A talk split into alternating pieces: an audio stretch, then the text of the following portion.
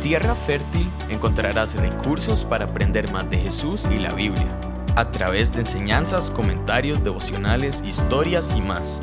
James Taylor es pastor en Semilla de Mostaza, Costa Rica. También es empresario, esposo y papá. Hola a todos, ¿cómo están? Qué alegría estar una semana más con ustedes en nuestro podcast en Tierra Fértil. Eh, y hoy continuamos con nuestra serie de Tu historia importa. Quisiera tomar un momento para agradecer a todas las personas que han estado escuchándonos, que se han suscrito a las diferentes plataformas. Recibíamos un mensaje esta, esta semana sobre una persona que había estado, se sentía lejos de Dios y esta pandemia y este tiempo la había enfriado y empezó a escuchar los podcasts, haciendo, caminando en las mañanas y eso la ha, motivado a, volver a retomar su relación con Dios, a, estar en contacto con Dios y eso nos llena de alegría. Gracias a todos por sus comentarios, gracias a todos por, ser parte de esta aventura, como siempre nos gusta recordarlo. Em, hoy continuamos con nuestra serie eh, de Tu historia importa y tengo una invitada muy, muy especial. Em, es la mujer más valiente que yo conozco en este mundo em, y tengo el privilegio de eh, llamarla esposa y mm, estoy muy feliz de que mi esposita, Milena Guevara, esté hoy con nosotros. Hola, mi amor. Hola, amor. Muchísimas gracias por esta invitación. De verdad que estoy muy emocionada de poder compartir un poquito más de, un poquito de mi historia, pero sobre todo contar esa historia de redención de mi vida y cómo el Señor empieza a contar otra historia en mi vida completamente. Qué bien, qué bien. Y amor, de, ¿qué, tal si empezamos así? ¿Qué tal si empezamos con, con, como lo hemos hecho con los demás invitados? ¿Por qué no nos cuentas un poquitito de quién es Mile? Bueno, eh, presentación personal. Actualmente, ¿verdad? Soy esposa, mamá de dos preciosos hijos, Lía y Thomas, eh, maestra preescolar de profesión, pero actualmente estoy súper dedicada a la iglesia, en acompañar a mi esposito en esta misión que nos ha dado el Señor de pastorear en Semilla de Mostaza, Costa Rica, que ha sido un privilegio enorme, en el cual el Señor eh, nos, nos, está llamando a servirle y cada vez es más, más evidente ese llamado y, y esa linda manera de caminar en, en Él. Y Qué bien, qué bien. Eh, sí, estamos, definitivamente lo que hemos visto en los últimos años en Semilla ha sido hermoso, pero no nos adelantemos, eso lo, lo comentamos ahora un poquitito al final. Em, amor, tu, tu niñez, tu adolescencia, em, fueron, fueron duras, ¿verdad? Eh, contanos cómo, cómo, cómo inicia eh, tu niñez y, y algunas de las cosas que empiezas a experimentar. Así es, eh, yo siempre digo cuando he contado mi historia, ah, he tenido la oportunidad de contar un poquito de mi vida, yo digo que yo tengo muy claro el antes de Cristo y después de Cristo en mi vida. Definitivamente el parteaguas de mi vida es muy evidente. Y pues sí, contándoles un poquito esa vida antes de Cristo, mi infancia fue bastante dura. Experimenté todo tipo de abusos, abusos físicos, abusos emocionales, incluso abusos sexuales desde mi corta edad. Eh, contándoles un poquito de mi primer familia, por así decirlo, ya van a entender por qué, pero mi primer núcleo familiar eh, éramos mi mamá, mi hermana Carolina, yo soy la hermana mayor, luego sigue Caro y bueno, mi papá biológico, en el cual ahí crecimos en un hogar lleno, bastante disfuncional, dado que este papá biológico era un hombre bastante abusivo y agresor, donde mi mamá como mujer agredida, eh, experimentamos episodios bastante fuertes donde mi mamá fue agredida bastante, muy, muy feo. y como nosotras teníamos que presenciar esas cosas que no entendíamos, escenas duras incluso donde eh, oíamos a mi mamá eh, que la encerraba en el cuarto, la ahorcaba, casi que la mataba y yo tener que salir corriendo con mi hermana mayor siempre fui como muy maternal y protectora a agarrar a mi hermana para que no escuchara los gritos de mi mami y tapándole los oídos, pero tratando de protegerla. Incluso nunca olvidaré un momento cuando nos agarra a las tres nos montan en, en un pickup que él tenía tipo camión y, con un cuchillo apuntando a mi mamá le decía, ahora sí, nos vamos a ir a matar los, los cuatro, a tirarnos en un guindo, simplemente por escenas, por razones sin sentido, sinceramente, o escenas de celos, etc. Entonces eso fue muy, muy duro. Mis papás eh, es, eh, trabajaban, entonces yo quedaba a cargo, bueno, mi hermana y yo quedábamos a cargo del cuidado de mi abuelita. Eh, y mientras ellos trabajaban, entonces digamos que quedábamos, entre comillas, en buenas manos porque era mi abuela materna. Ahorita van a entender por qué, entre comillas. y resulta que durante esos tiempos de cuidado donde mis papás andaban trabajando, desde muy pequeñita, recuerdo que, podría tener cuatro añitos, cinco añitos. Eh, cuando estábamos con, a cargo de mi abuelita, llegaba un tío nuestro, hijo de mi abuelita, a visitarla a ella, pero siempre era como con un propósito, ¿verdad? Donde él aprovechaba de nuestra inocencia y de nuestra niñez y siempre, bueno, nos manipulaba muchísimo con que él era el mejor tío del mundo, que era nuestro tío favorito. Nos llevaba a comprar helados, pero Tristemente, su intención de ir a comprarnos un helado era para abusar de mí principalmente. Y en cierta manera de mi hermana también, porque mi hermana luego aprendí que ella simplemente por ser una fue una víctima pasiva en el hecho de que ella tenía que presenciar ciertos abusos de parte de mi tío y fueron, bueno, situaciones bastante feas que viví con cada vez que mi tío visitaba. Sin embargo, como empezó desde que yo era tan niña, yo no comprendía lo que estaba pasando. Sin embargo, algo en mi corazoncito decía, ¿qué es esto? Esto no está bien, ¿verdad? Yo recuerdo eso. De hecho, yo me acuerdo ya una vez cuando ah, me hace algo bastante feito, y me hace sentir sucia, fea, incómoda desprotegida y corro urgentemente a, la cocina donde estaba mi abuelita lavando platos. Le jalo su delantal y le digo, tita, tita, eh, abuelita, ¿por qué, mi, tío mi tío me está eh, eh, haciendo esto y esto? No me gusta. Y entonces recuerdo que mi abuela, en lugar de decirme algo, salir corriendo, defenderme, protegerme, me dice, mire, no, no digas nada, no digas nada, ya, ya, ya, quédese aquí nada más. Yo después hablo con, con su tío, pero no digas nada, ya, ya, ya pasó, ya pasó. Entonces eso me marca montones y yo empiezo a seguir creciendo en un círculo vicioso de abuso, pero donde yo empiezo a callar, porque si la persona que está adulta, que se supone que estaba para protegerme, incluso decirme cómo actuar ante una situación así, simplemente me dice que calle. Y así crecí, entonces yo lo callé. Luego eh, seguimos con el abuso, el abuso físico y emocional de mi papá biológico, porque también otra cosa era que él era muy evidente con el, el aprecio o el preferencia que tenía con mi hermana y a mí me despreciaba muchísimo, incluso él lo decía.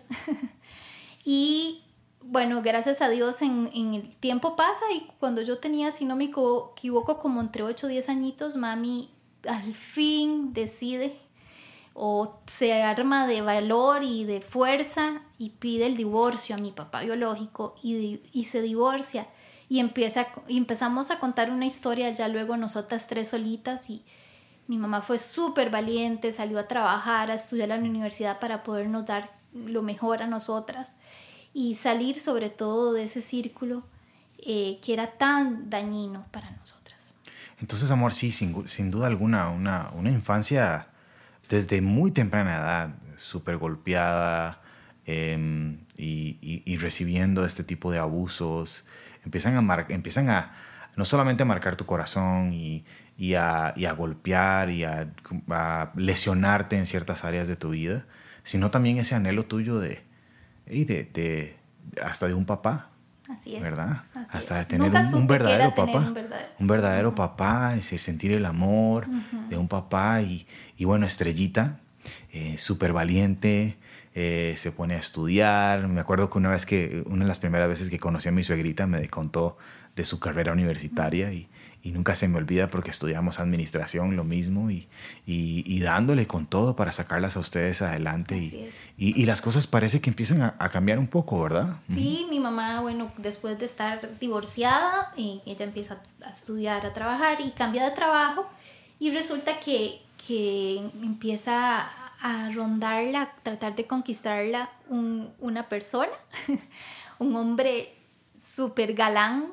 Súper guapo ese man. Súper guapo y además que tenía, en ese entonces era así como mami se sentía súper halagada de cómo se iba a fijar en ella, ¿verdad? Y además de que venía con paquetito incluido, porque ya era una mamá con dos niñas. Doble paquete, doble, doble paquete. ni siquiera era una.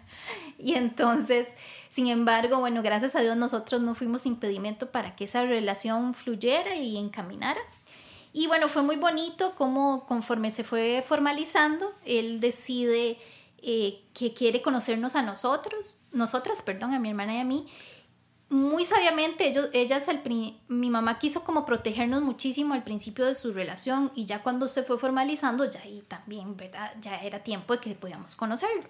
Entonces me acuerdo que él me empezó a escribir cartas, porque a mí me encantaba escribir, bueno, todavía me encanta escribir para los que me conocen, me encanta escribir, entonces él me hacía cartas y yo le respondía cartas, y entonces era su, imagínense en una chiquilla de 10 años, era una emoción saber que me iba a llegar una carta y que me la respondiera y así, y sin conocerlo físicamente y era chivísima porque en ese entonces me contaba que estaba aprendiendo aviación, pilotear, entonces yo era wow, ¿verdad? Y todo piloto, un piloto en ese tiempo era lo máximo, ¿verdad? Exacto, y me contaba todas las cosas y yo le contaba mis cosas y bueno, fue muy bonito. Yo como que yo era la que, como la hermana mayor, mm, yo era la como la que estaba teniendo más contacto con él.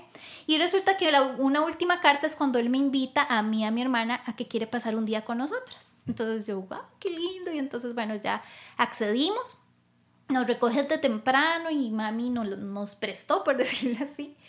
Y me acuerdo, no sé si conocen, bueno, para los ticos sí, eh, es mi, mi papá, bueno, es que para ahorita, ahorita les voy a contar, pero para mí él es mi papá. y su familia son los dueños de las famosas cabinas San Isidro en Punta Arenas.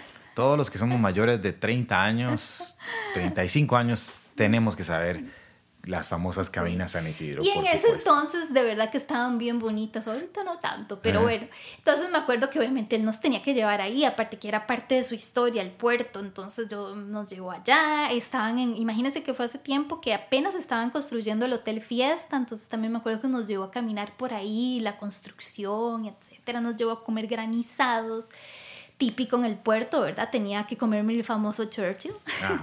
y bueno, la pasamos para los que, para los que nos están escuchando, perdón, para los que nos están escuchando de fuera de Costa Rica, googleen Churchill Costa Rica y se van a dar cuenta de esa delicia de, postre que es aquí en, nuestro país. Sí. Y entonces, bueno, mi hermana y yo súper ilusionadas, él se dedicó, nos atendió, o sea, era otra versión de hombre que nosotros nunca habíamos conocido ni experimentado, un hombre caballeroso, respetuoso, aparte guapo, impecable, vestido. en fin, mi papá, para los que lo conocen, saben que así es. Y entonces, súper proper. Entonces, eh, ya cuando veníamos de vuelta, me acuerdo que, no sé, a mí, para mi papá y para mí siempre esta historia la recordamos, que es que yo, le, yo voy detrás de él, en, él estaba manejando y yo voy en el asiento justo atrás, mi hermano al otro lado. Pero entonces a mí me quedaba muy cómodo, entonces de regreso yo fui casi, no les puedo explicar, casi que la hora y media que se dura de San José, a, bueno, del puerto a San José, con la mi mano tocándole su hombro y acariciándole como el cuello. Y yo iba así todo el camino. Y él dice que de, para él lo conmovió muchísimo porque él decía, ¿qué, ¿qué es eso, verdad? Entonces yo me imagino que mi mentecita de niña era como, ay, verdad, me enamoré de él. Yo dije, ay, tal vez aquí encontré a mi papá.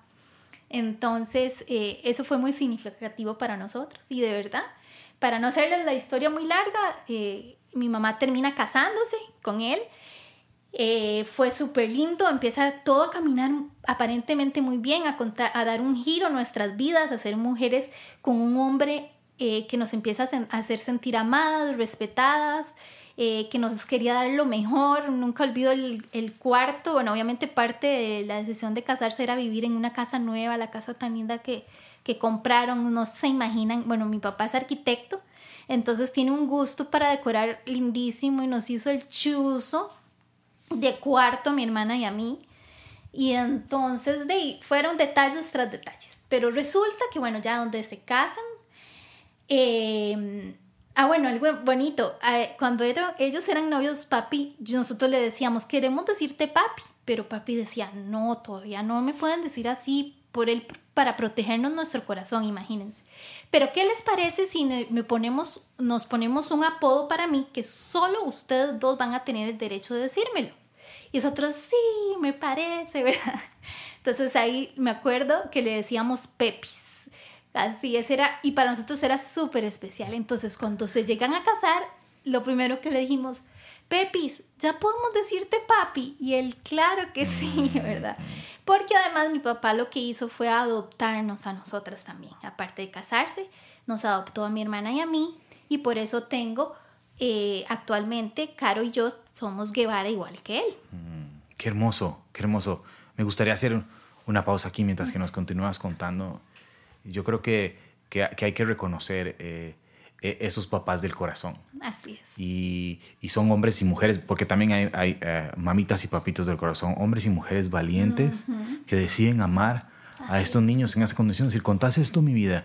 Es decir, yo creo que todo niño, es decir, eh, eh, y es cierto, hay mamás muy valientes. En la mayoría de los casos hay mamás muy valientes que sacan a, niños y niñas adelante y que van completos, pero eh, el corazón está diseñado, estamos diseñados para tener a papá y a mamá al lado. Y, y nuestra sociedad quebrada nos, nos, nos, nos, ha roto eso y más eh, eh, en el caso tuyo, en el caso de tantos niños y niñas que viven así. Entonces esos papás y esas mamitas que deciden amar a los niños, adoptarlos y llamarlos sus hijos, eh, eso, es, eso, eso, es, una historia hermosa. Así es, papi de verdad nos adoptó de corazón, incluso al principio no fue tan fácil para su familia, claro, porque mi papá tenía como todo, todos los no sé, como para contar otra historia, pero decidió adoptarnos y, y, empezar una vida ya con dos hijas y, y aparte es bien chineado, aparte es bien chineado con las de las hermanas y todo, y del hermano mayor, muy chineado mi suegro. pero bueno, entonces todo empieza a parecer muy bonito.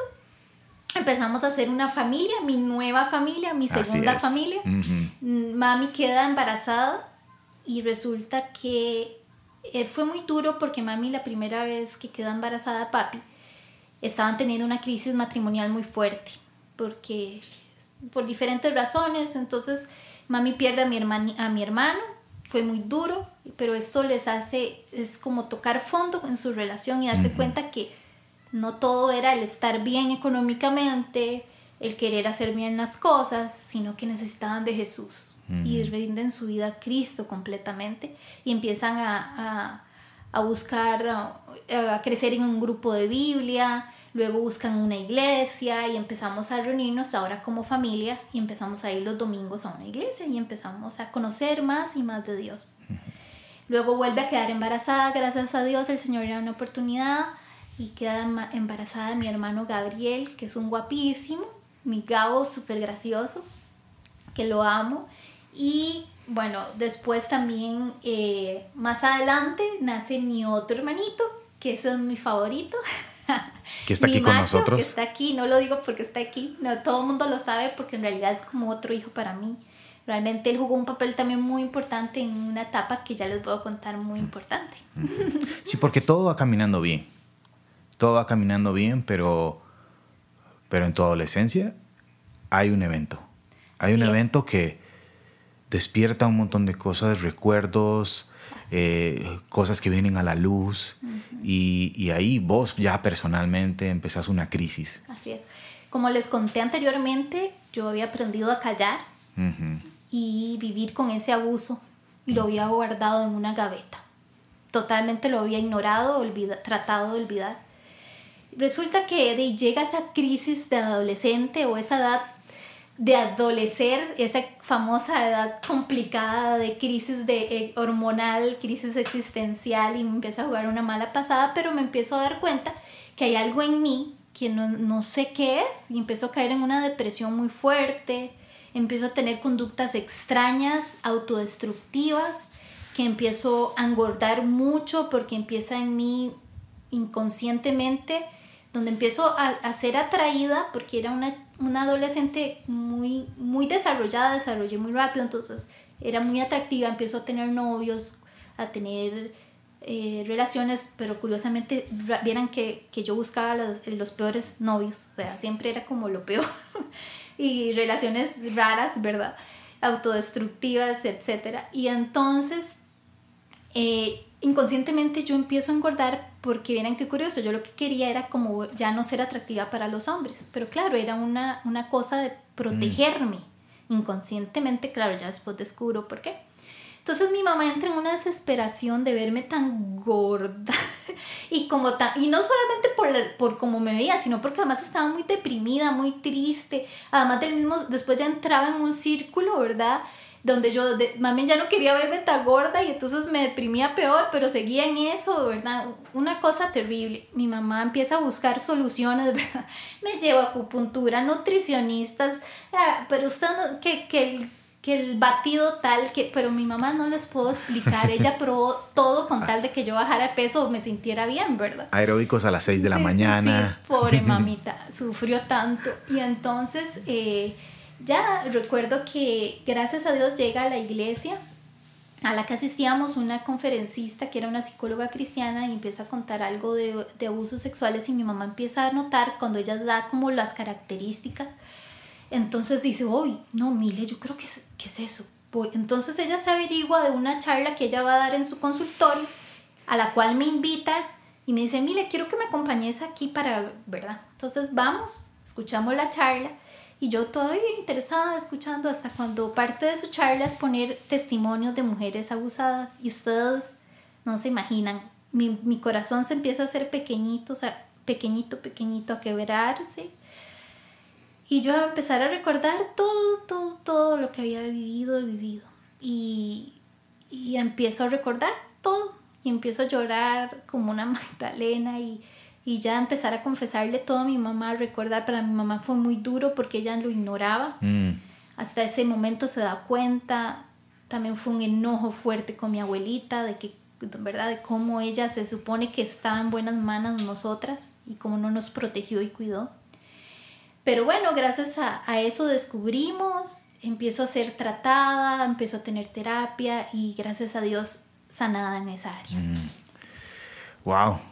Me imagino que eso fue un balde de agua para todos. Para todos. Para todos. Un balde de agua fría para todos, darte cuenta de esto y empiezas a tratarlo eh, y empiezas a desarrollar tu adolescencia. Pero, pero creo que aquí ya llegamos al punto en donde, en donde algo más sucede decir, mi, mi, vida, tu historia está llena de, etapas así. Algo más sucede porque eh, em, eh, inicias una relación de noviazgo. Así es. ¿Verdad? Eh, de, así con un tipo tipo bad boy. Sí, exacto. Entonces a mis 17 años mi mamá decide cambiarnos de colegio, bueno, mis papás deciden cambiarnos de colegio. Y entonces, bueno, supuestamente que era el colegio muy chuzo y no sé Conozco a este novio, pues no les puedo explicar, éramos el agua y el aceite. Polo norte, polo sur. Pero curiosamente me llamaba la atención. Entonces, eh, él, digamos, yo era una, una, una, familia muy linda, cristiana, ¿verdad? Todo, parecía todo estar muy bien y todo. Y él era así como lo contrario, familia disfuncional. Yo era cero adicciones, nunca, nunca, gracias a Dios, nunca tomé, ni fumé, ni nada de eso. Si era fiestera y no viera, pero bueno, eh, extremos, ¿verdad? Entonces, al pasar el tiempo de ser novios, incluso yo le había dicho a él que yo no quería, yo quería llegar virgen hasta el matrimonio, yo ya tenía esa convicción como cristiana. Sin embargo, suceden cosas, eh, quedo embarazada y fue algo que yo dije, Dios mío, ¿y ahora qué? ¿Otra más? Porque yo, Señor, ¿qué voy a hacer? Para esa edad, ya para ese momento ya tenías, ¿qué edad, mi vida? Tenía como 18. 18 años, sí. Recién cumpliditos los 18, ¿verdad? Sí. Y fue súper duro recibir la noticia. Recuerdo que en ese entonces eh, em, vivíamos en Punta Arenas, ¿verdad? por el trabajo de mi papá habíamos decidido ir a probar. Al final no nos quedamos mucho tiempo. y en, donde nace mi hermano David, que eso les iba a contar.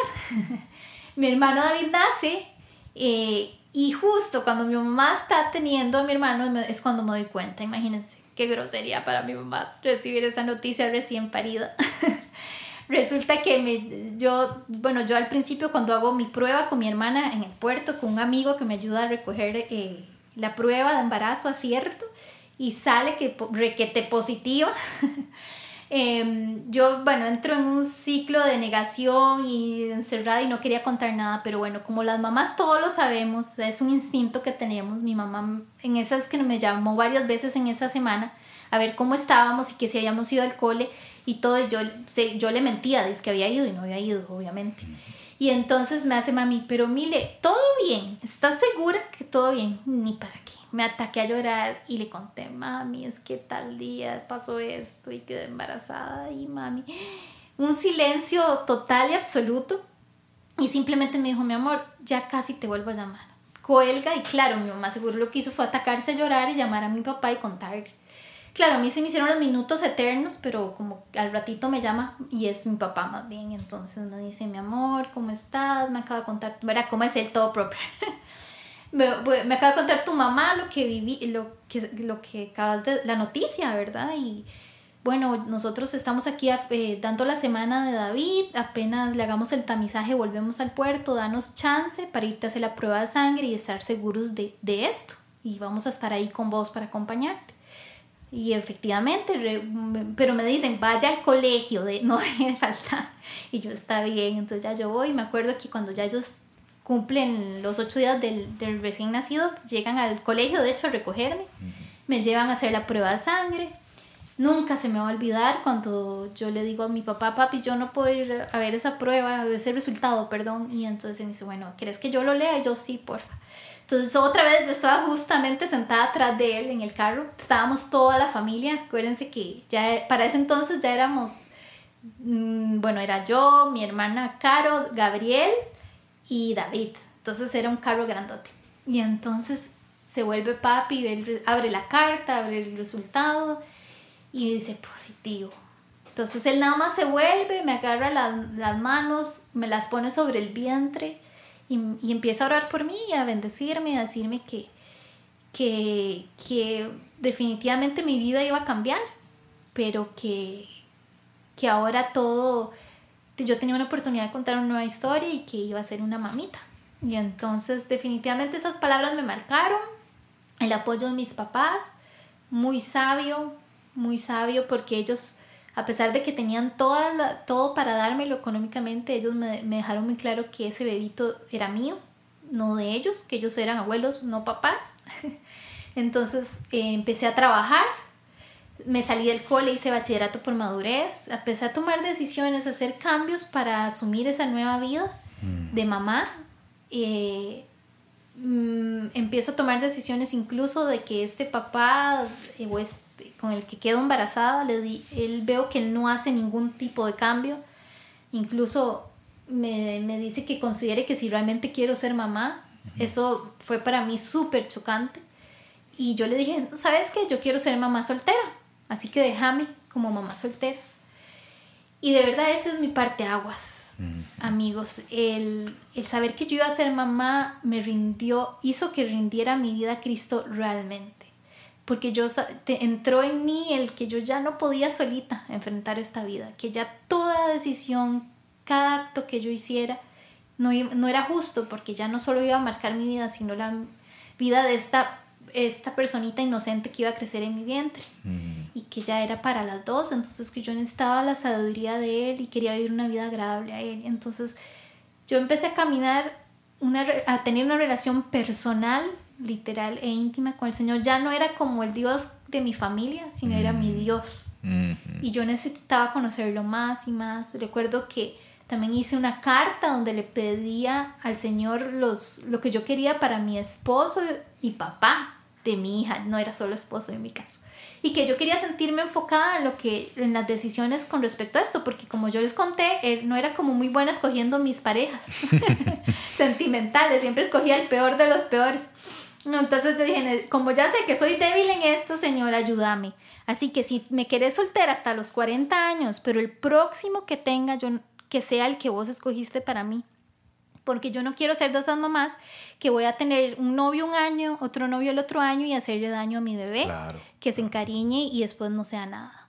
Entonces, empecé a tomar esas decisiones firmes, empecé a, apasionarme por mi maternidad y a ser una mamá joven, pero tratar de ser la inexperta, inmadura, no para nada perfecta, pero que iba a tratar de hacerlo todo de la mejor manera con la ayuda de Dios. Así es, así es. Y bueno, muchas noches durante esos nueve meses, eh, hincada con tu pancita, ¿verdad?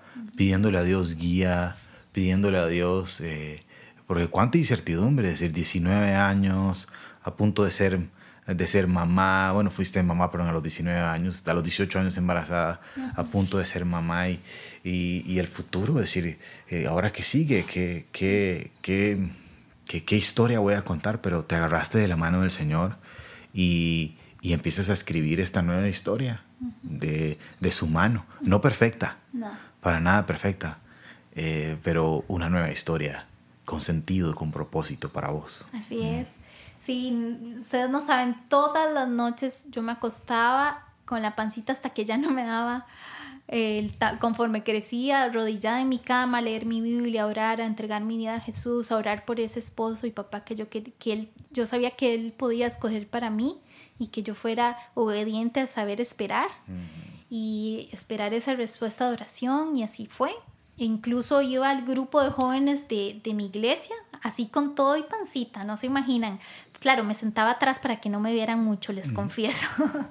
Pero así iba y yo dije, no importa, yo asumo esto, quiero ser mamá soltera. Incluso, bueno, ya llega Lía, que literal para mí es mi angelito caído del cielo con un propósito inmenso para mi vida, Lía. Y y donde ella nace, incluso yo, yo la registro con solo mis apellidos. Entonces, decido ser mamá soltera en serio. Y resulta que conforme empiezo a ser, Lía empieza a crecer, a los meses empieza a rondar por ahí un amigo de la iglesia. ¿Quién será? Y entonces resulta que es el amigo del novio de mi hermana de ese entonces. Entonces empezamos a hacer grupo de amigos donde teníamos, me acuerdo, nunca se me olvida que era un mundial. ¿El mundial cuál amor era? No me acuerdo. Bueno, un mundial. yo soy, no, yo soy experto en mundiales. Sí, Corea Japón, 2002, por favor. Entonces, como teníamos un grupo de si iglesia... me, me puedes preguntar las estadísticas también. No, no, no, no, es necesario. Entonces, ya, me acuerdo que la excusa era siempre ver los partidos. Entonces, era ese grupo, ¿verdad? Pero el vacilón era que, digamos, James bueno, ya les adelanté, llegaba a recogernos o cualquiera de mis amigos y entonces yo llegaba, pero salía con mi coche, mi portabebé, mi maleta de bebé y bebé incluido. Entonces yo tenía, recuerdan que mi mamá me dijo, ese bebé es suyo, no es mío. entonces en realidad yo, yo siempre, o sea, mi, era, éramos Lía y yo siempre. Mm. Entonces así empezamos a ser amigos, James y yo. Eh, a conocernos cada vez más. Eh, tuvimos unos episodios ahí durante mi embarazo donde el Señor nos, nos fue uniendo de cierta manera. Sí, no nos habíamos dado cuenta. Sí, no nos habíamos dado cuenta, pero bueno, para no extenderme mucho rápido, les cuento uno, fue en el grupo de jóvenes, un día que me llegó a saludar me tocó la pancita y Lía se movió como nunca. Y eso fue para nosotros, que ahora que recordamos, fue algo significativo. Decimos que seguro Lía ya sabía que ese era su papito. Mm. Pero bueno, ahí ya, ese fue uno. Y el segundo fue en un cumpleaños eh, que estábamos, estaban invitadas ambas familias. Y cuando nos dimos cuenta, hicimos un match increíble hablando y hablando horas de horas. Pero ahí igual mm. no fue nada. Nada más como episodios vacilones. Luego empezamos para hacer novios. Curiosamente, eh, el Señor nos unió y, de verdad que James poco a poco el Señor me fue confirmando que Él era la respuesta a mi oración. Mm. Y empezamos a hacer una vida juntos. Como James bien lo dijo, no perfecta, pero que definitivamente ambos tenemos claros que queremos servir al Señor y agradarlo a Él y tratar, pulsearla, como decimos los ticos de, que sea un, matrimonio y una familia para él, por y para él. Así es, qué lindo amor. Es, escuchar tu historia me, creo que refresca hasta mi corazón, a pesar de que lo hemos, lo hemos escuchado muchas veces, porque como, como dice nuestro pastor Héctor cuando se refiere a vos, em, tu vida, mi, mi, amor, cuenta la historia de redención. Y, y, y esto es algo hermoso porque empiezas, bueno, ya gracias a Dios eh, eh, estamos a punto de cumplir 18 años de matrimonio, no perfectos. Yo no he sido el mejor esposo que, que vos te mereces. Mm. Y y, pero sí sé que todos los días quiero ser un mejor esposo para, para vos y para Lía y para Tomito, porque ahora, este, eh, bueno, no hemos contado, pero tenemos dos hijos, tenemos a Lía de ya casi 20 años y Tomito que tiene 14. Eh, todo, es así, todo es por la gracia de Dios en nuestras vidas y, y por su amor, pero, pero yo quiero introducir esta parte de tu vida porque creo que aquí es donde hay nuevamente un, un nuevo cambio, por decirlo así, y este, gracias a Dios, es para bien eh, y recuerdo que fue justo antes de que eh, nuestra iglesia Semilla de Mostaza iniciara acá en Costa Rica. Y, y, recuerdo que, que, una de mis oraciones es, yo no, yo no voy eh, a dar este paso si mi esposa no está conmigo. Y bueno, después podemos contarles una historia en Barcelona de cuando alguien insinuó de que yo fuera pastor a tiempo, bueno, de una iglesia y, y, me amenazaste casi de muerte de, de, de, ser pastor de una iglesia, porque, pero, pero el Señor empezó a hacer una tarea en vos y si hay algo que yo he, he, visto estos últimos siete años tal vez, es un despertar espiritual en Dios. Y me encantaría aprovechar para hacerte algunas preguntas, porque en base a eso me encantaría eh, escuchar para mí la iglesia. ¿Qué es la iglesia? Sí, es bueno, antes de empezar a desarrollar eso, me encantaría leerles un texto de ah, vida. claro que sí. Que es para mí, resume mucho de mi historia. Bueno, entonces, perdón, mi amor, contéstame la siguiente pregunta y la pegas con eso. Para vos, ¿qué es la Biblia? Sí, también. bueno, en realidad, eh, quiero leerles este Romanos 5, del 1 al 5. Y dice así, en consecuencia, ya que hemos sido justificados mediante la fe, tenemos paz con Dios por medio de nuestro Señor Jesucristo. También por medio de Él y mediante la fe tenemos acceso a esta gracia en la cual nos mantenemos firmes. Así que nos regocijamos en la esperanza de alcanzar la gloria de Dios. Y a partir de estos textos son los que me llegan a mí más fuerte.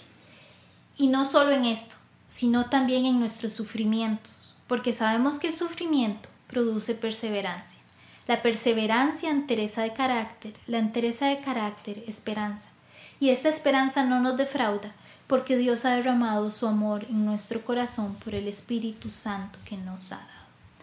Y si ustedes me preguntan, es realmente es, me impacta muchísimo este texto porque me siento tan identificada, porque cuando yo veo como mi historia de, afuera, digamos, y digo, wow, ¿por qué esta niña tuvo que sufrir tanto, tanto dolor, tanta, tanto abandono, tanta falta de amor.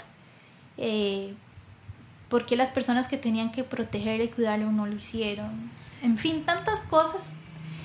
Pero yo digo que dentro de todo no es que el Señor lo permitió, sino que dentro de todo yo no quiero reclamarle al Señor, Señor, ¿por qué? Sino para qué y he entendido que todo lo que viví, a pesar de que no les voy a negar que no lo escogería, sé que, que ha formado en mí un carácter para Él. Y ha formado en mí una sensibilidad y una empatía con personas, etcétera, para saber de que el único propósito en esta vida es llevar la esperanza que hay en Cristo para, para mm. otros que no tienen esperanza para muchas que tal vez se sientan identificadas con mi historia de papás agresores, violencia, o incluso que hayas experimentado algún tipo de abuso sexual o, o lo que sea, hay esperanza en Cristo. El Señor es el único que tiene el poder de restaurar y transformar. El realmente perdonar. El otro día, tanto mis hijos como James, cuando recordábamos un poco mi historia de abuso, ellos me decían, ¿cómo puedes ver a tu tío y no sentir un odio? y yo les decía, en realidad yo tampoco sé.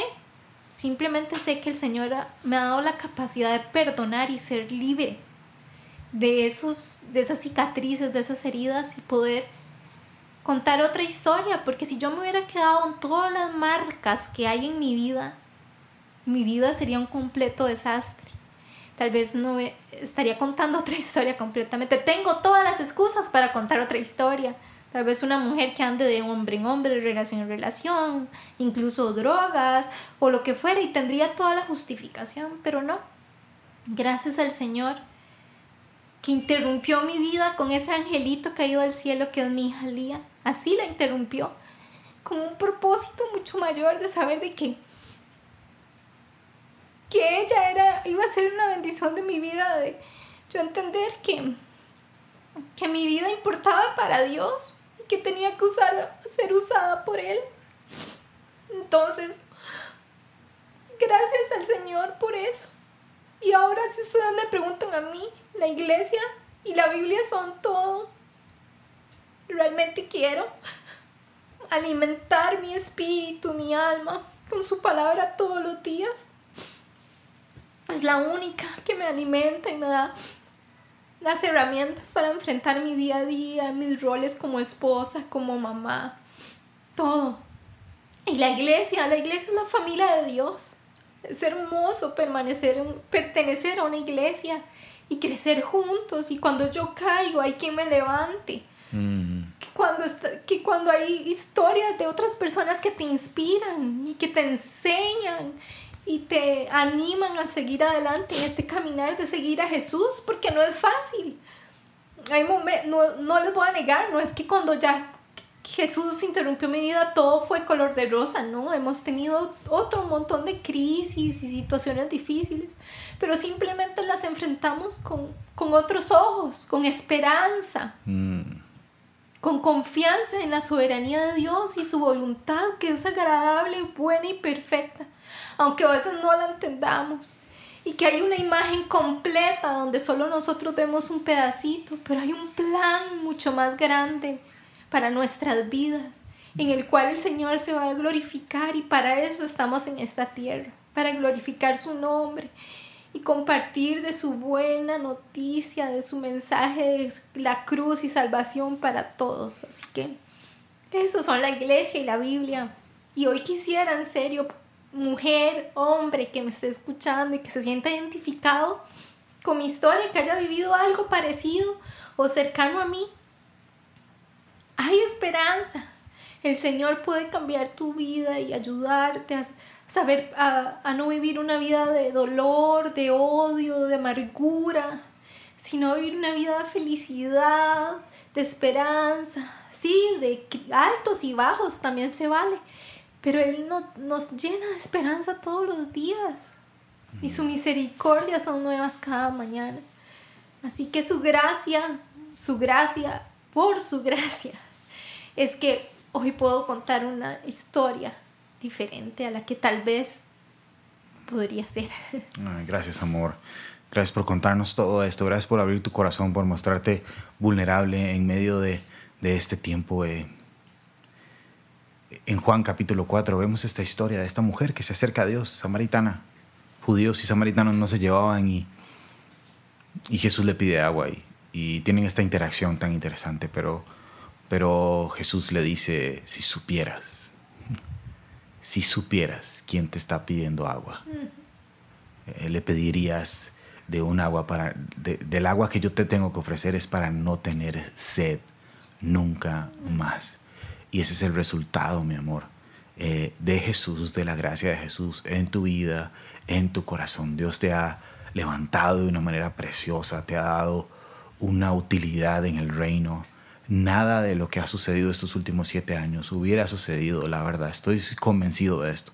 Primero, por la gracia y misericordia de Jesús y porque Él nos consideró útiles a pesar de nuestra imperfección, pero también porque por, por, el trabajo que vos has hecho, mi amor, por el trabajo que estás haciendo. Eh, y yo simplemente me siento emocionado de, de, de poder caminar el resto de mi vida a tu lado y poder servir a nuestro Jesús el resto de los años que Él quiera em, eh, por medio de su iglesia en cualquier lugar en donde estemos. Así es. Em, Cada vez es más evidente en mi vida. Bueno, primeramente mi ministerio y mi llamado número uno es ser esposa. Estar para vos y apoyarte y siempre seré tu fan número uno en todo lo que Dios te encomiende. Y sobre todo también para mis hijos, ser esa mamita que en serio, a pesar de todos los errores que tal vez haya cometido, quiero ser la mejor, la mamá que necesitan a su lado, ser ese, esa mamita para Lía y para Tommy. Ese es mi primer ministerio llamado y mi prioridad. Pero además, en serio, perdón las lágrimas y los que me escuchan me quebrante mucho, pero bueno, es parte de ser humana y, vulnerable, que eso es lindo también. Em, y mi misión también es servir al Señor y servir a las personas y servirlo a tu lado, amor, siendo equipo en todo. Así es mi vida. Y igual me emociona muchísimo ver que tiene el Señor y, y poder estar atentos a todo lo que Él nos llame y usar todos los medios posibles por, por darlo a conocer a más y más personas, así como lo estamos haciendo en este podcast. Así es, amor. Así es mi vida. Siempre, siempre a todos nuestros invitados les he regalado un texto y hoy quiero regalarte este, mi vida. Segunda de Corintios, capítulo 4, dice, pero tenemos este tesoro en vasijas de oro, para que se vea que tan sublime poder viene de Dios y no de nosotros. Nos vemos atribulados en todo, pero no abatidos, perplejos, pero no desesperados, perseguidos, pero no abandonados, derribados, pero no destruidos. Donde quiera que vamos, siempre llevamos en nuestro cuerpo la muerte de Jesús, para que también su vida se manifieste en nuestro cuerpo. Mi amor, la vida de Jesús se está manifestando en, ti. Y simplemente quiero ser espectador de lo hermoso que, que, Dios está haciendo en tu vida y quiero participar junto con vos también en medio de esto. Y, y para todos los que nos están escuchando, hombres, mujeres, el objetivo de esto es que creas que recibas en tu corazón y que decidas que Jesús escriba una nueva historia en tu vida. hemos visto diferentes momentos. Teníamos a Rolando hace una semana. Eh, no tenía razón para un Jesús, pero tenía una gran necesidad de Jesús. Y, hoy mi esposa cuenta su historia, abre su corazón y cuenta su historia y, y es en medio de los, de los golpes y en medio de los sufrimientos y de las situaciones de su vida que Jesús interrumpe su vida y escribe una nueva historia. Amor. Amor, darte las gracias por darme este espacio para poder mm. compartir un poquito, que traté de resumirla, mm. mi historia. Y no quisiera despedirme sin ponerme a disposición de cualquier chico, chica, mujer, hombre, persona que estén, que se haya sentido identificado con mi historia y que quiera hablar y recibir consejo, lo que, necesite, estoy en serio, en serio para servirles y, gracias de nuevo por este espacio y nuestro propósito es simplemente que Jesús sea glorificado en nuestras vidas. Así es. A, a Mile le dijeron, pequeñita, no digas nada. Eh, y hoy queremos motivarte a que no te quedes callado, a que estamos para servirte, eh, queremos acompañarte en medio de este tiempo y, ponerte en contacto con nosotros. Nos encantaría animarte y, acompañarte en una nueva historia que Jesús, estoy seguro que está deseoso de escribir nuevamente. Eh, gracias por escucharnos, eh, gracias a mi amor, gracias Dave, nuestro productor, gracias a todos los que hacen en Terra Fértil eh, em, que funcione. Em, y como siempre lo pedimos, que la semilla de la palabra de Dios encuentre tierra fértil en nuestros corazones, de ahí un árbol plantado junto a las aguas, que su hoja no cae, que se mantiene fuerte y sólido y da un fruto a su tiempo, un fruto que perdure. Nos escuchamos la próxima semana y que tengan una feliz semana.